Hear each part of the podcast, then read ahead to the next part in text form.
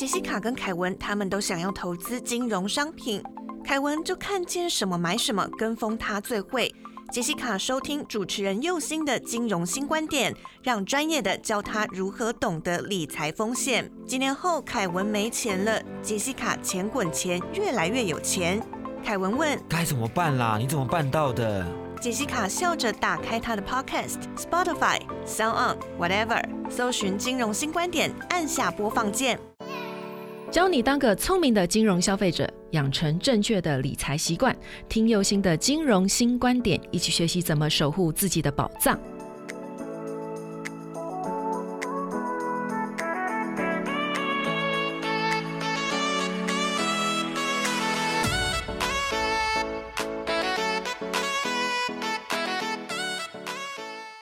出发，认识金融新观点。你现在收听到的是轻松电台 FM 九六点九。无论你是从 Sound、Spotify、Apple Podcasts。收听到金融新观点，请顺手帮我点订阅，才可以在第一时间知道节目的新动向。另外，本节目由轻松电台制作，每周六下午五点到六点，下载 APP Hi Channel，搜寻轻松电台，或是你调频到 FM 九六点九，基隆与部分大台北地区都可以收听到我的节目哦。欢迎大家收听金融新观点，大家好，我是佑星，大家好，我是小帮手木瓜。大家今天好吗？七月的《镜周刊》有一篇报道，就是秀学号阿妈投资血泪，李专说可月领三万，却害他惨赔两百万老本。哈，就是以高配息基金的假象来专题做报道哦。说真的啦，我看到这个报道的时候，其实我有一个感觉哦，我们的老人家其实有时候是真的蛮可怜的哦，就是还蛮喜欢倚老卖老，然后放不下自己的尊严哦，然后觉得自己年纪大，经历的事情多，吃过的盐。比你吃过的米多，所以觉得年轻人一定要听老人的话才可以哦。而且还发明了一句话，叫做“不听老人言，吃亏在眼前”，死命的要求年轻人要听话，才叫做有用的年轻人哈。为什么要这样讲？就是因为其实看到这样子的一个纠纷事件发生的时候，我在过去在处理纠纷的案件当中有发现，就是哎，我们老人家的模式好像都有点朝着这个方向在走，所以我们也想要帮助他的时候，他都会。自己主观的觉得我自己才是对的，对不对？哈，木瓜，你有没有被家中的长辈利用类似的话来要求你，来要求你或说服你啊？蛮长的，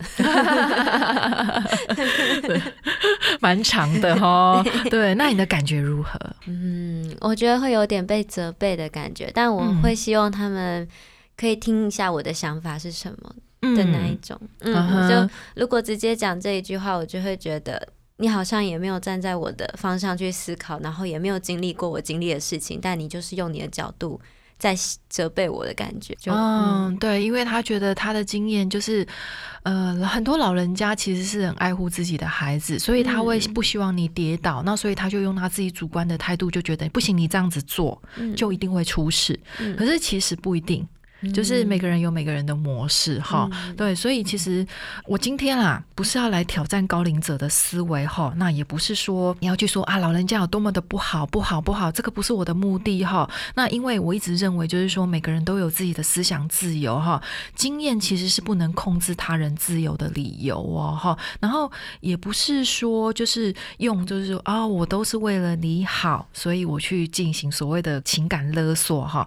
我比较想要去探讨的。是说，哎，行为决策这边所产生的一个影响哦，因为我们在日常生活当中，每时每刻都在做决策：何时要起床，早餐要吃什么，公车要搭哪台，车子要何时加油，孩子要上哪个补习班，每一个相对应的选择都会产生一个结果哈。那有些是每天都会发生的一些寻常事情，那有些啊，则是会对人生产生一个很严重的影响哈。所以在看到这篇报道的时候呢，其实会与过去。去我曾经做过的这个高龄者金融剥削的这个研究跟纠纷啊，会去产生一些连结。就像我刚才所说的，很爱说自己吃过的盐比你吃过的米多的老人家，其实很容易成为剥削的对象哦。哈，那当然我不是说报道里面的那个阿姨就是这种人呐，她有可能是资讯获取的弱势族群哦，因为可能不懂得金融市场的工具哦，反而成为了另外一群容易被市场坑杀的一个对象哈。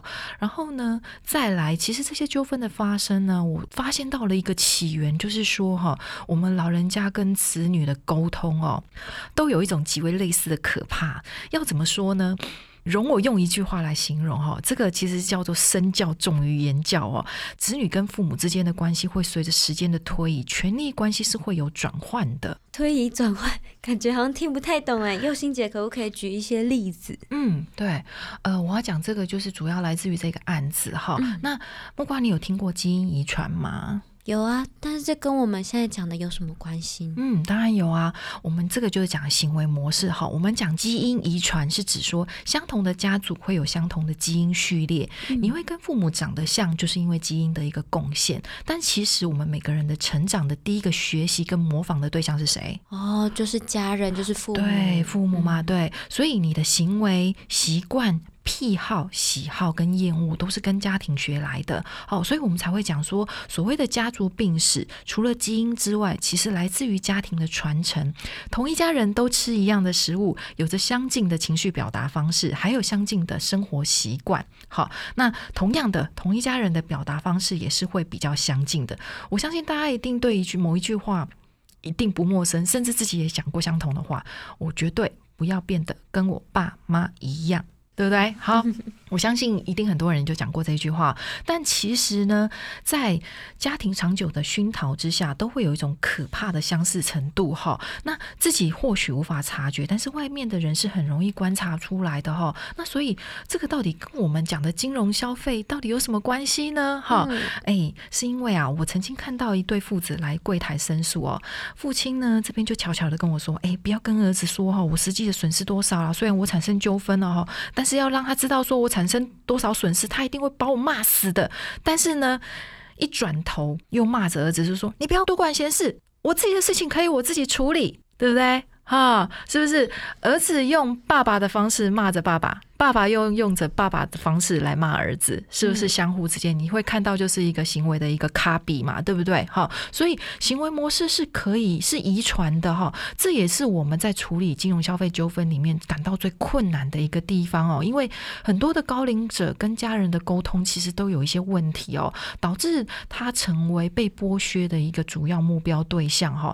然后呢，当事情发生的时候，其实这些老人家会因为面子问题。不敢或放弃求救，好，那所以这个是很严重的一个地方，哈，所以与其说，呃，我在处理金融消费纠纷，倒不如说我在看人生，哦，因为现在的。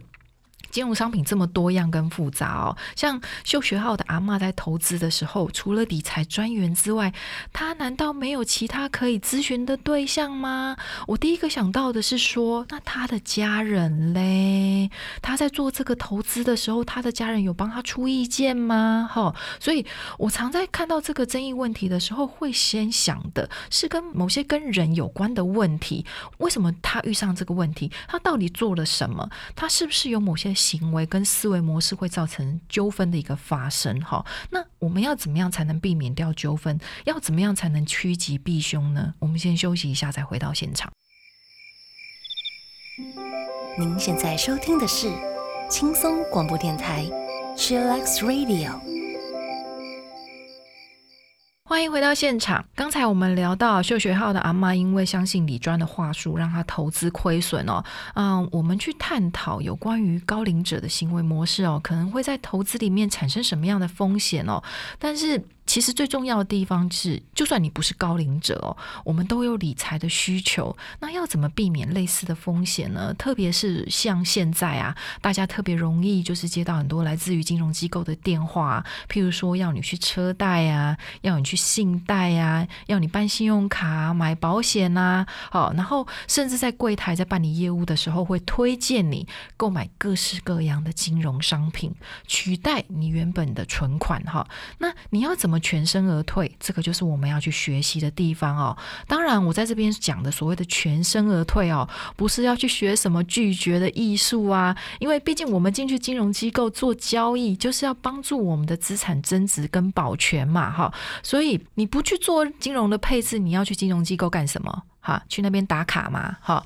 但是呢，我们身为消费者，其实也必须要负起责任啊，学习我们应该要学习的知识，哈，去辨识在这么多的话术之下，哪些商品才是符合我们的需求，哈，而不是呆呆的当成就是被宰杀的羊儿哦，或者是因为贪心，然后贸然的投入，投入了之后出了事才在怪金融机构啊，你们都是大金鱼，我们是小虾米，斗不过这样子哦，哈。那但是这个。就学号的阿妈，她的故事啊，哈，因为周刊有报道，哈，那呃，有兴趣的话，各位。可以去网络上面搜寻来看这一个故事的一个原委，这样子哈。而且啊，要跟各位讲，就是有一个知名的布洛克叫做绿角哈，他有针对于这篇报道有去做一个说明，就是针对于就是说，诶，他的那个话术里面，他所产生的一些陷阱的影响哈，各位可以去看一下他怎么去做这个分析，我觉得还蛮蛮有趣的哈，而且非常的受用哦。那但是在这里呢，我想要跟大家分享的是说，诶，我要怎么样才能全。生而退的法则哦，其实非常的简单哦。那周刊里面有请那个世新大学的郭乃峰教授来教大家哦。那其实他说的东西，我平常在节目上也一直都有提到哦。基本的原则要掌握住，然后依据自己的需求去决定自己要做什么样的投资哦。这个是很重要的一个地方哦。哈，这个其实第一件事情就是说，嗯，其实你不用去学那些什么所谓的很复杂。的金融知识，你只要懂得能够转换生活的常识，能够在金融消费中获得基本的保障哈，这个就是很重要的一个地方哈。这个部分我就是我常讲的，要投资的第一件事情，不是先去了解商品的内容，或者学习什么叫做股票或者是基金哈，这个都不是第一重要的事情，而是你要先了解你自己，你要先了解自己，你为什么要投资？你有多少钱？你要投资多少？你的资金来源是什么？然后你要怎么做配置？还有你的心脏有多大颗可以承受风险？哈，那这个东西就是我最常讲的 KYC 适合度。但是在这里呢，我不多谈，因为各位有兴趣的话呢，KYC 的这个项目呢，哈，我有专门录一集专门讲 KYC 的部分，各位有兴趣可以去听。哈，那第二件事情呢，其实我们的消费者要学会货比三家。我常讲啦，很多人为了要省十块钱的菜钱哦，宁可多走十分钟的路去买哈，或者是跟菜贩斤斤计较，就是说哈，你怎么不多送我一把葱啊，或者是什么在那边讨价还价的哦？但是呢，在买金融商品的时候哈。就有点类似像中了大乐透一样哈，那个花钱凶狠的程度比去百货公司的周年庆哈还要凶狠哈，还要可怕这样子哦。而且有时候李专要解释清楚，反正还很帅气的挥手说：“啊嘿 Ben 呐，不用跟我讲，反正你告诉我能赚钱就好。”哈，那所以就赶快给他签下去了哈。那这种东西不会有纠纷才怪。那第三个原则就是不要妄想不劳而获哈，天下没有白吃的午餐，理财也是，你得要付出时间去学习哈。那其实这里面隐含着一个很重要的核心概念哦哈，这个部分就是我们必须要去学习这个部分，才能够获得应有的报酬哈。那投资人不应该将全部的责任丢给李专哈，其实你自己也要做功课。再来就是最重要的核心概念就是不要贪心。如果你有做好功课，而且不贪心的话，其实你可以去发现某一些投资的陷阱，不要自己掉进去了哈。最后不要忘了，高报酬就是有高风险，而且啊，就年龄跟生命的历程来看的话，哈。高风险资产就是要分散，永远都要有资产配置的一个概念哈。然后我们回到这个秀学号阿妈的纠纷上面哦，请各位老人家们哈，就是有一件事情很重要，如果你不懂的话哈，就不要买投资型保单了，因为这个阿妈大概在投资型保单里面损失的很严重哈。那因为这种商品对你们来讲真的不合适，至于怎么个不合适法？再听一下我另外一集的 podcast 吧，OK。然后，所以呢，大家赶快醒醒哈！投资型保单不是每一个人都能够买的哦。我想要说的是，说从纠纷里面看到很多的家庭都存在着沟通不良的问题哦，大家没有去彼此关心，或者是我不想要别人来关心。好，那尤其是老人家会觉得，就是，呃，如果我讲了，我儿子女儿会骂我，或者是我儿子女儿要孝顺我的财产这样子哈，那。可能就会有很多的这些有的没有的情形哈。那可是呢，我我想要说的就是说，哎，其实对我们的老人家哈，其实多点关心哈。那也不要每次听他们在讲什么，就说老人不懂啊，老人该死啊，还是怎么样哈。虽然啊，老人家们也常说我们年轻人什么都不懂啦哈，就是互相攻击来攻击去啊，听了是蛮生气的啦。但是这些无异于沟通。好，无异于我们之间彼此了解彼此的立场，哈，所以呢，呃，我们要创造良性的一个互动的基础，在于愿意去懂他们的立场，而不是去改变他，才有机会让他们接受我们的观点，不是吗？好。欢迎你跟优心一起重新出发，认识金融新观点。记得订阅本节目，你可以从 Sound、Apple Podcasts 还是 Spotify 收听到金融新观点。请跟着优心，从最细微的地方建立正确的观念及行为。另外，如果你是透过广播收听到优心我的节目，记得脸书搜寻轻松电台并按赞，随时追踪节目新动向。